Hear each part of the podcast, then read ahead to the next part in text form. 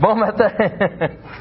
Alors, ce matin, nous avons justement cette réunion spéciale, cette célébration où ce que Mélissa et Suzanne se font, euh, se font baptiser.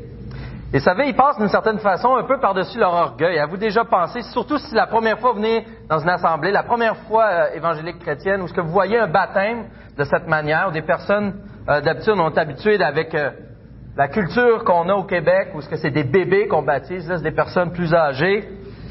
Il dit pourtant, ils vont aller se baigner, mais il n'y a pas de place pour nager. Des fois, l'eau est trop chaude, des fois, l'eau est trop frette. c'est quoi l'avantage? C'est pourquoi qu'ils font ça? Et comme euh, M. Rodier l'a spécifié, ça représente en effet la mort, l'ensevelissement et la résurrection de Jésus-Christ. Il proclame devant des témoins qui sont des membres du même corps que Jésus a rassemblé, qui sont fiers de suivre Jésus-Christ. Et encore là, comme M. Rodier le disait, c'est tomber en amour avec Jésus, ça, fait bizarre. Hein, ils font un acte d'obéissance, mais aussi c'est une célébration. Pourquoi sont-ils fiers de suivre Jésus? On est en amour, mais pourquoi? Qu'est-ce qui est arrivé? Qu'est-ce qu'il a fait? C'est ce matin un peu à cette question que j'aimerais répondre avec vous, qu'on puisse se remémorer ensemble et de plus honorer cet engagement qu'ils font avec nous ce matin. On va voir la nature de cet événement qui mène au baptême, qui procure cette joie, cette confiance en Jésus-Christ. Je vais lire un texte, ça va être dans le livre, dans l'Épître aux Romains, un, texte très connu, un des principaux textes, je dirais, des, dix textes les plus importants de la parole de Dieu. Et c'est pas pour rien que la Bible est un livre vivant, du Dieu vivant, qui prend toute une vie à étudier. On n'est jamais, ça fait 2000 ans qu'on étudie le Nouveau Testament, puis on est encore en train de l'étudier. C'est à jamais, à jamais des découvertes, c'est infini. Alors c'est impossible pour moi tout dire ce qui est contenu dans ces passages qu'on va lire ensemble. Puis je, je, prétends même pas d'avoir toute la compréhension de tout ce que ça comprend, ces versets, étant tellement condensés. Mais je vous invite à tourner dans Romains 5 et je vais lire. Et juste vous dire, si, si vous n'avez pas une copie des Écritures, ça nous ferait un grand plaisir de vous en donner une. Vous viendrez me voir après la célébration, si vous voulez, ou si vous, euh, vous êtes accompagné d'une personne, va pouvoir vous mener pour, afin qu'on puisse vous donner une copie. Et la raison que je parle plus rapidement, quand j'ai commencé à prêcher il y a quelques années, je me demandais comment j'allais faire une demi-heure. Aujourd'hui, tu commences ça juste une demi-heure. Je dis, je suis pas capable de rentrer dans le temps. Alors, euh, permettez-moi de parler un peu plus vite. Je vais lire euh, à partir du verset 6. En effet, alors que nous étions encore sans force, Christ est mort pour des pécheurs au moment fixé. À peine mourrait-on pour un juste. Bah, peut-être accepterions de mourir pour quelqu'un de bien. Mais voici comment Dieu prouve son amour envers nous. Alors que nous étions encore des pécheurs, Christ est mort pour nous. Puisque nous sommes maintenant considérés comme justes, grâce à son sang, nous serons à bien plus forte raison sauvés par lui de la colère de Dieu. En effet, nous avons été réconciliés avec Dieu grâce à la mort de son Fils lorsque nous étions ses ennemis. Nous serons à bien plus forte raison sauvés par sa vie maintenant que nous sommes réconciliés. Bien plus, nous plaçons notre fierté en Dieu par notre Seigneur Jésus-Christ, par qui maintenant nous avons reçu la réconciliation.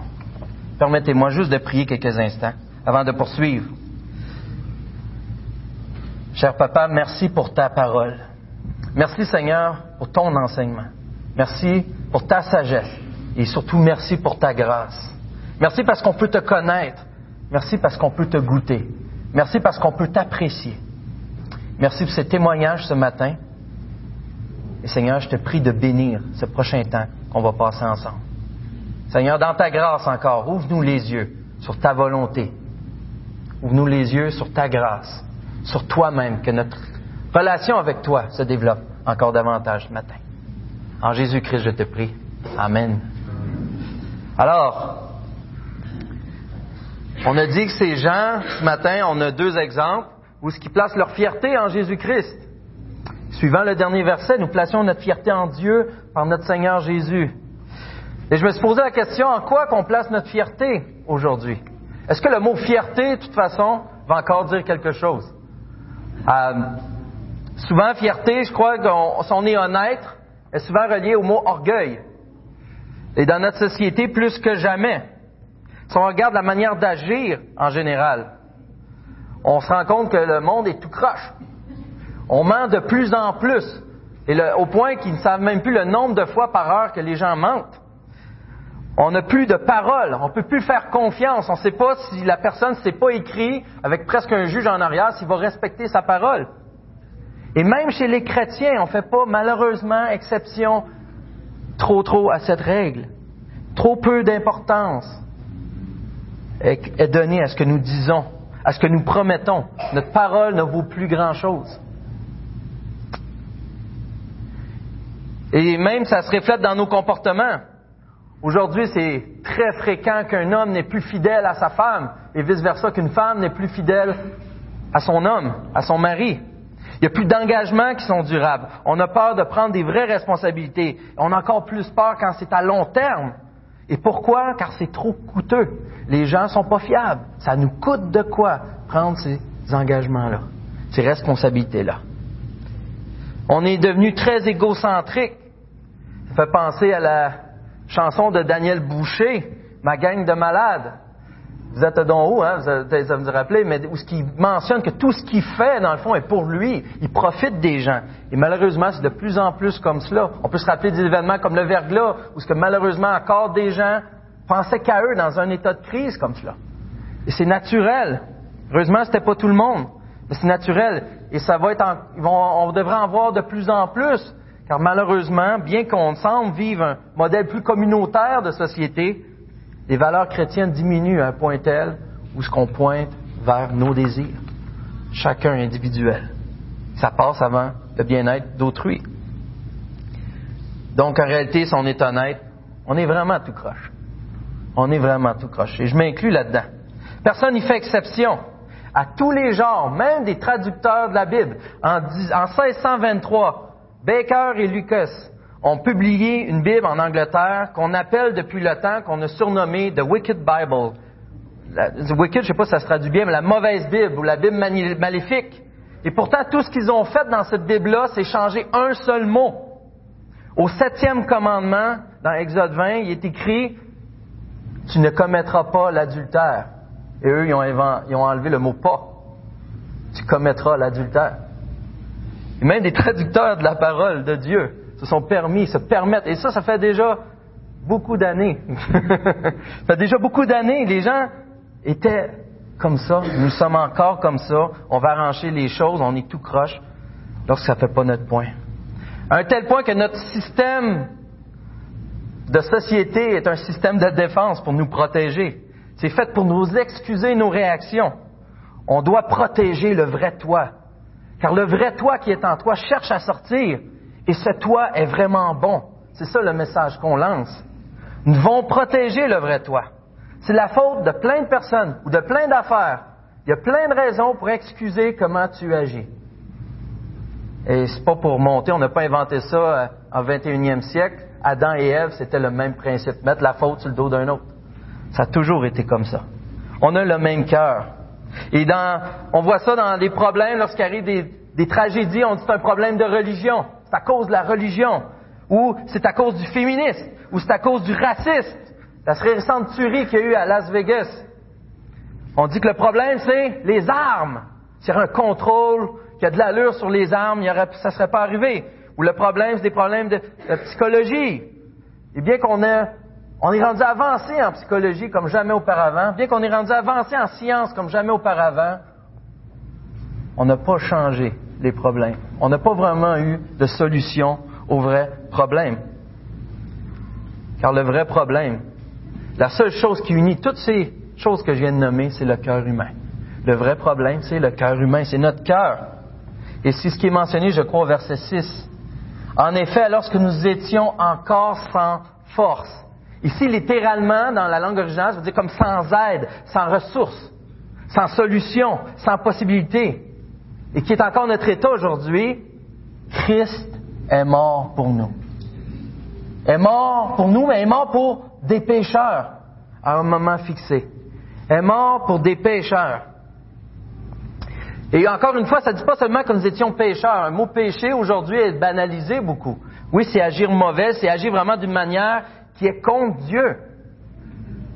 Vous savez, lorsque quelqu'un agit d'une manière exceptionnelle, qui est gentil envers tout le monde, qui a beaucoup d'attention envers les autres, on dit cette personne est un saint. Wow, cette personne est un saint. Mais ici, la parole de Dieu nous déclare exactement le contraire d'un saint. C'est des gens qui, agissent complètement contraire à ce que Dieu demande, à ce que Dieu veut, à ce que Dieu exige, à ce qui est bien. Alors que nous étions malsains, impies est le mot juste. Alors que nous étions impies, Christ est mort. Nous étions anti-Dieu, Christ est mort. Imaginez quelqu'un de vraiment croche. Pensez à quelqu'un qu'on pourrait dire presque qu'on peut haïr.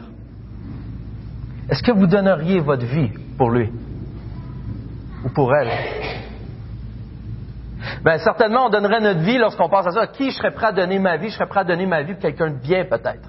Ou je serais prêt à donner ma vie pour un conjoint, ou, pour mon enfant, ou pour un enfant. C'est tellement innocent, un enfant, c'est tellement pur à, nos yeux que je, serais peut-être prêt à donner ma vie pour ça. Même pour quelqu'un de tout croche. Quelqu'un qui viole des enfants, qui les tue par après. Jamais je donnerai ma vie pour eux. Et le texte nous dit justement ça. À peine mourra-t-on pour un juste. Paul fait réfléchir la même chose. Peut-être accepterions-nous de mourir pour quelqu'un de bien.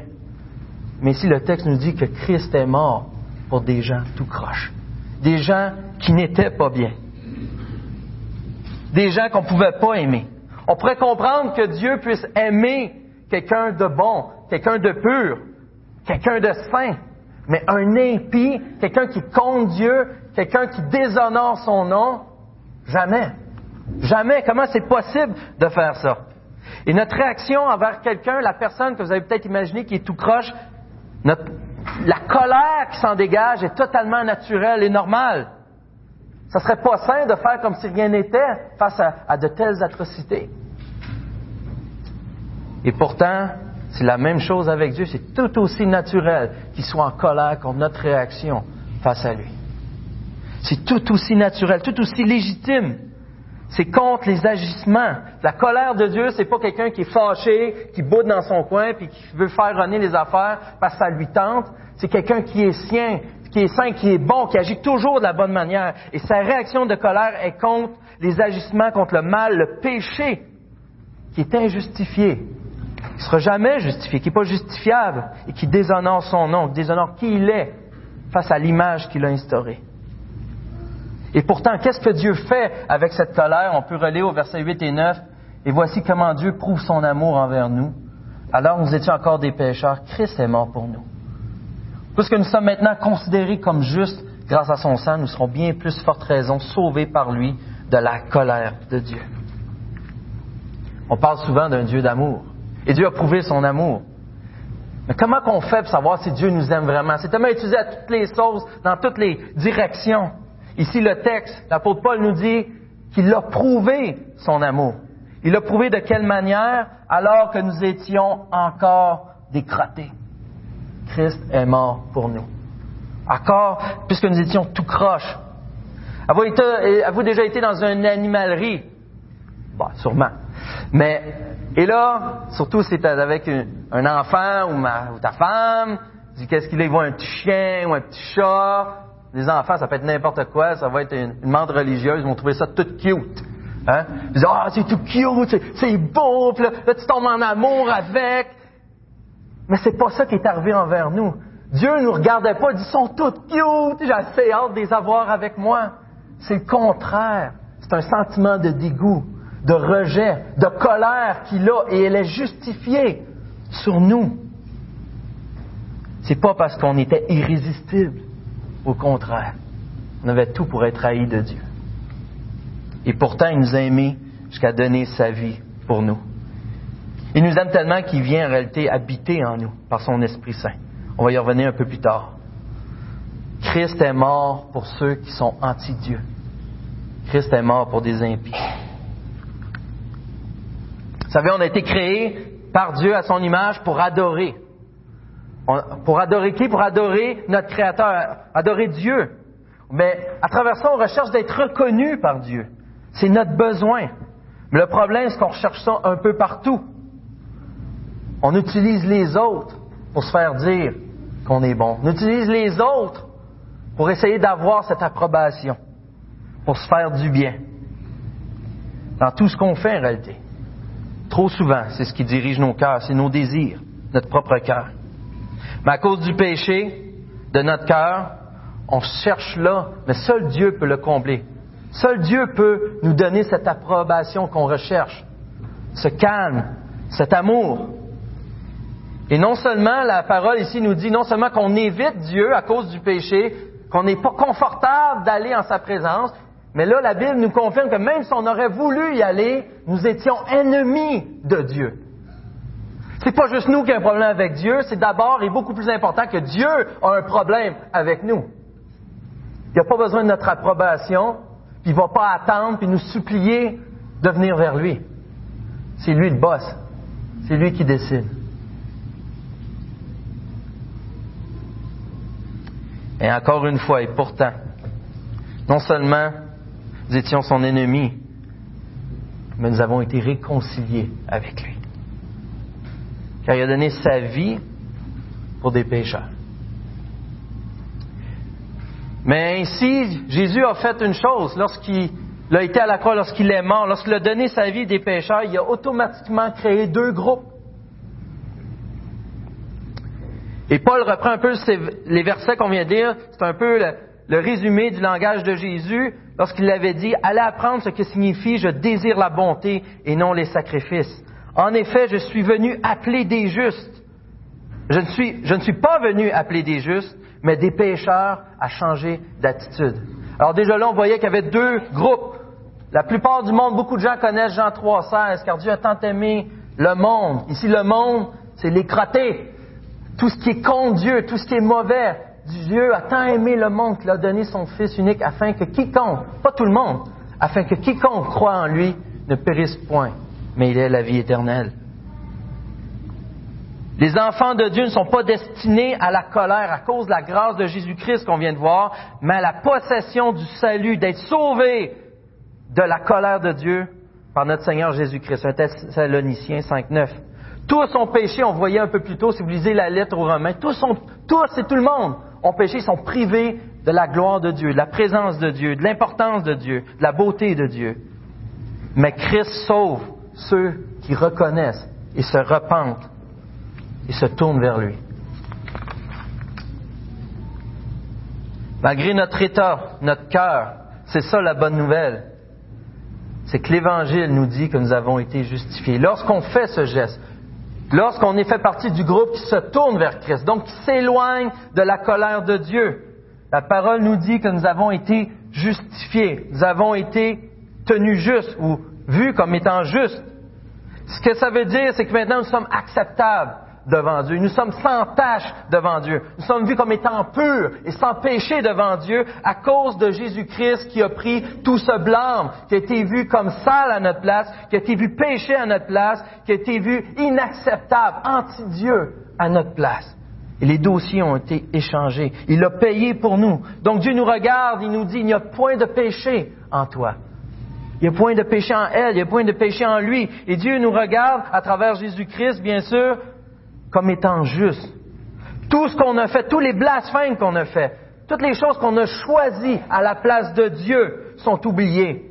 Toutes les choses que j'ai pensées comme étant meilleures que qu'est-ce que Dieu dit ou pense est absorbé par Christ. Tout ce que j'ai adoré de la création au lieu du Créateur, tout ce que j'ai considéré comme plus important que Dieu a été absorbé par Jésus-Christ à la croix. Tout cela a été enlevé. Dieu nous voit juste à travers la mort et la résurrection de Christ, Dieu nous déclare soit un innocent et innocent, je devrais dire, de nos péchés, mais surtout en plus nous donne de quoi qu'on a encore plus besoin, une relation avec lui. Être déclaré juste loin de Dieu ne mènerait pas à grand-chose. Mais en plus, on a cette réconciliation, ce qu'on a vraiment besoin, ce après quoi on court toute notre vie, on peut avoir cette relation. C'est d'où qu'on entend dire tomber en amour avec Dieu, tomber en amour avec Jésus. C'est retrouver ce vide, être rempli vraiment de quoi qui nous garde d'une source abondante. à un tel point, encore une fois, où ce que Christ, par son esprit, habite en nous. L'Esprit Saint habite en nous. Il ne nous laisse pas juste là, il n'a pas juste donné sa vie, il vient habiter en nous pour nous transformer, nous faire voyager avec lui, pour le, développer notre relation. Autrement dit, ça nous donne une protection même. Et j'aime le mot que je pense M. MacArthur utilisait, un théologien, euh, il nous donne l'immunité contre la colère de Dieu. On a l'immunité, on ne peut pas être touché par la colère de Dieu parce que si, lorsqu'on se tourne vers Christ, la colère de Dieu pouvait revenir sur nous, puisqu'on est couvert par le sang de Jésus, ça serait accuser Jésus. Et à Jésus a déjà payé, on ne peut plus être accusé. On est immunisé contre la colère de Dieu en Jésus-Christ. Savez-vous déjà pensé, si l'amour de Dieu dépendait de notre amour, du moment où on arrête de l'aimer, notre salut serait fichu. Un théologien, Charles Hodge, a dit, s'il nous avait aimés à cause qu'on l'aime, il nous aimerait aussi longtemps qu'on l'aime. Mais par la grâce de Dieu, notre salut ne dépend pas de notre amour, mais de la fidélité de Dieu, qui ne, lui ne change pas, qui tient toujours parole, contrairement à nous autres. Merci Seigneur, ça ne dépend pas de mon amour envers Dieu, mais ça dépend tout de lui, de son amour, de ses actions. Et l'argument ici de Paul, pour résumer les 22 pages en 5 minutes. J'ai beau être justifié, j'ai beau avoir cette foi, mais comment être sûr lorsque va arriver le jour du jugement? Comment être sûr lorsque je vais mourir, je vais me retrouver devant Dieu, que ça va être valide au ciel? Ça va être reconnu comme Dieu, que je vais avoir mon... Parce que quand, lorsque quelqu'un se convertit, lorsqu'ils se font baptiser, on aurait beau leur remettre un papier, ça vaut rien. Dieu ne nous remet pas un papier nous prouvant que nous sommes sauvés, que nous lui appartenions. Ça serait facile. Ce serait notre sécurité d'arriver au ciel, de dire voilà ton papier, Seigneur. J'ai mon passe. Ça fonctionne pas comme ça. Alors comment qu'on fait pour savoir? Comment qu'on fait pour savoir si je pêche que ça va pas m'être enlevé? Mais il faut se rappeler une chose, si je pêche, ça peut rien changer. Parce que déjà que j'étais au plus bas, lorsque j'étais anti-Dieu, il m'a aimé à un tel point qu'il a donné sa vie pour moi. Alors c'est pas après, maintenant que je l'aime, maintenant que je suis reconnaissant, maintenant que je veux le découvrir, que si je pêche, je vais perdre son amour. Au contraire.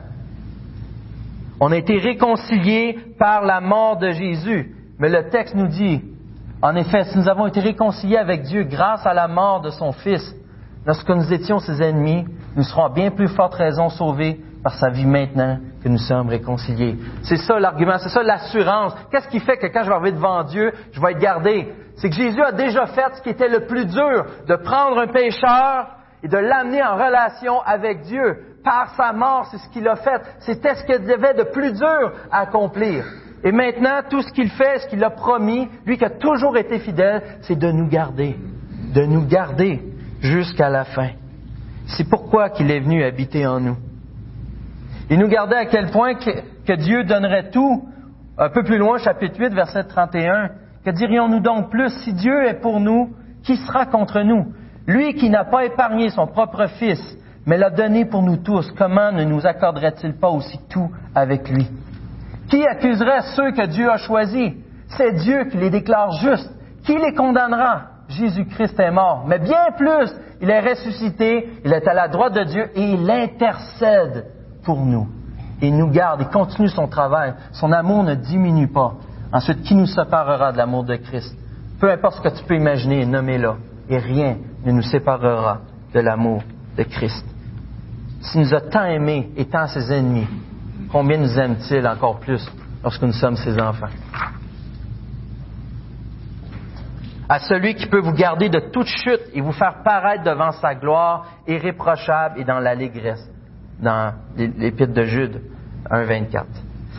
Vous savez, c'est pas un système on a souvent été habitué à ça, à entendre des systèmes, les religions souvent fonctionnent comme ça, où ce que tu as besoin de devenir saint pour t'approcher de Dieu. Il y a même des systèmes où ce que, lorsque tu es mort, ils ont des croyances, où ce que tu as, une place, où que tu vas être purifié, où ce que tu vas devenir saint avant de rencontrer Dieu. La parole ici nous dit exactement le contraire.